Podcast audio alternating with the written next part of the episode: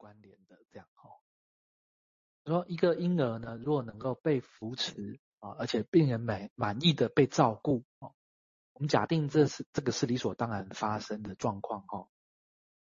然后在这种状况下呈现了一个课题给他的时候，让婴儿的那个全能感的经验，这个全能感经验是合法的，就是不是不是很就很自然的哦。然后，而且存在在那里，不受侵犯，哦。而结果的话，可能就是婴儿能够使用这个课题，并且感觉好像这个课题是一个主观课题，由婴儿所创造的。所有这一切都属于开始阶段，哦，在这一切之中，形成了婴儿情感和心智发展的巨大复杂性。这样，哦，他说，某一时刻呢，婴儿四处张望。哦其实正在吸奶的婴儿不一定是看着乳房。他说啊，他是借用另外一个学者的论文，他说哈，婴儿在吸奶的时候不是看乳房，而是看脸啊，哦，看妈妈妈的脸，这样更有可能是这样子的。哦，而婴儿在那里看到了什么呢？如果我们想要知道答案的话，我们必须借助于我们对精神分析患者的经验，他们回溯到非常早期的现象。但是当他们试着这样做，就是他们认为说啊、自己在说的话是早期经验的时候，他们在表达的时候呢，而不要去让语言的精致性，呃，应该说语言之前的精致性，就是那个东西不会被减损。这有点像不用说的，我们说出来的话都是减损的东西哈、哦。那些未语言化的和不可语言的东西，温尼口说，也许只能在诗之中去表达出来这样。好，原文到这边哈。那我想温尼口的他描绘出一个可能存在于我们经验之中的镜像，就是借用他的话，有些东西文字在描述，但是描述的东西到底是什么？哦，如何有那些在语言之前的东西的精致性不会被不会被减损呢？哦，温尼口在说，呃，这可能是一个，我觉得温尼口在描述的东西是我们经验的一个镜像，哦。是一个满意的被照顾美好的经验哦，在那里婴儿的主体客体的使用和连接是不分彼此的。而温尼口在问说，婴儿那时候到处看，他看到了什么呢？哦，呃，我想象的是说，哈，呃，这也像是一种我们在看的时候，是不是也是在找寻一种经验？哈，这个映照跟比对，哦，是不是带来一种？看似不连接的一种连接形式，这点拗口，希望它是一种诗意哈。有多少照镜子的比例是在追逐成为我？有多少比例是在追逐母亲呢？追逐那个母亲跟我不分彼此的面貌吗？哦，有两个区块是透过映照而彼此靠近的哦。就像温尼口说的，就是使用客体，其实回到跟客体分离的那一个点上哦。所以这一次的相逢，我在看在看东西的时候，其实是一种久别重逢的乐趣的镜像，这样子。讲到这里哦，就是我我稍微自己开一点小玩笑，就是说哈，我在想温尼口说那个诗意有很多不能形容东西是要在诗之中去表达，这种诗意的东西，其实是在描述另外一种诗意，就是失去的诗哦。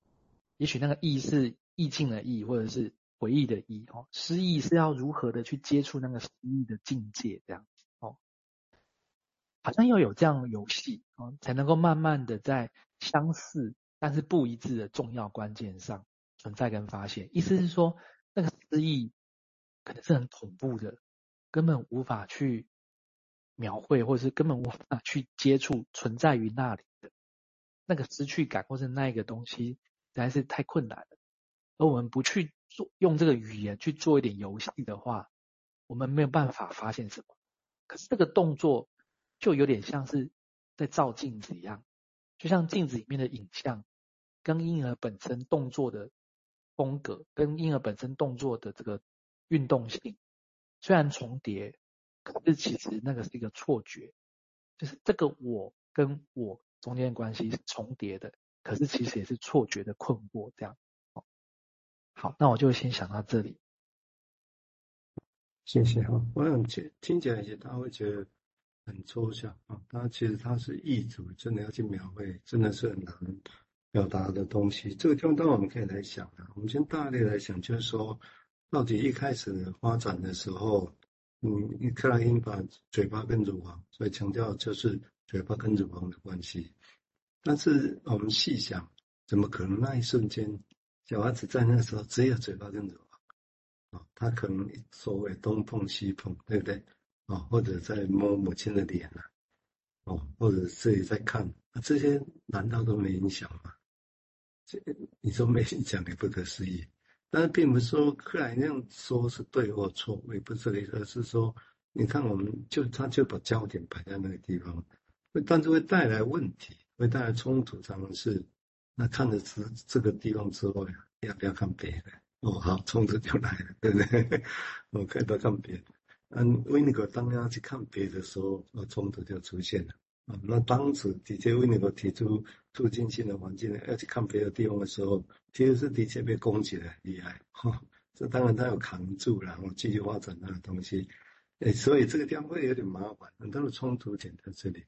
那维尼口要敢去看别的地方的时候，开始的时候，那当然那个地方还是什么，他也不知道。他只能说，你还有别的，在西南的时候，竟然还有别的事情在发生，还有别的身跟心在反生，在反应，在出现。啊，我想这个地方是很重要啊。我就用我们前一阵子简短再说明一下，因为我们上几个月哈，跟心理教个案管理协会，我们这几个医生轮流也跟。生命线那边有一些互动经验的交流，那后来我们也有一个，他们那个主任也在做青少年的那种笔谈、文字写谈啊，那那个其实都是坦白讲，那个都是我们现在一般心理社会一般来讲不太可能会想他去做的事情，因为很辛苦啊，很辛苦，因为随时他都进来，你就随时要去回应他，这一般跟我们受训的架构不太一样啊，所以那个是另外的事情。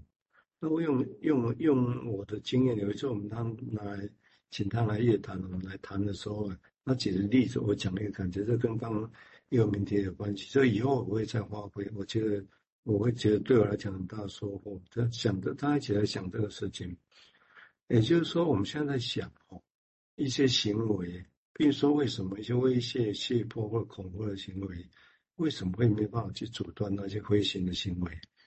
好，那我们我会设想跟今天讲的就有关，就为什么我们看起来是年纪大的时候青少年才出现，那都我们不会认为青少年那时候就真的是青少年的时候才这样子嘛？一定前面很多的事情，但是为什么呢？威胁会没有用？威胁对他讲不是很可怕吗？但是为什么到那时候威胁没用？那我的我初步的想法是这样，把小段文稍微念一下。他说会不会其实包括说他会有些人会说想死的念头。会不会其实这包括想死念头？哦，那是谁要死？我们今天就要讲的我跟非我嘛。那想死是谁要去死？那那个想死到底又什么意思？想死是现在一个语言呢、啊，它作为沟通。但是在当年的时候，那种经验下，想死到底又指的又是什么？其实坦白讲，我们那个真的是很困难的议题。只是一般讲到想死的话，就完了，我们就开始评估哦这两个字眼。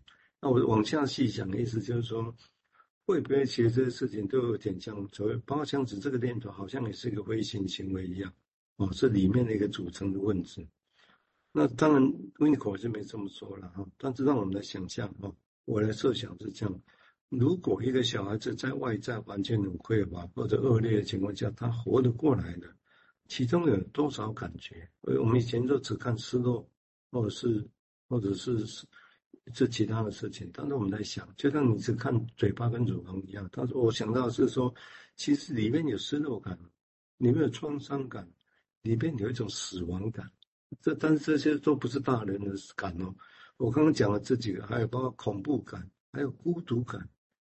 我我觉得这这五个感呢，就好像帮派一样，你知道吗？接起来左右的很多后面小孩子的行为。但是因为我们现在讲到语言。”跟身心的反应，我只是再说明一下，这里的失望感、创伤感、死亡感、跟恐怖感以及孤独感，这些都不是用现在我现在讲出五个感，然后就可以接触到那些原始的感觉呢。哦，那都不是呢。只是我们勉强必须用这语言然后定位它，但这个定位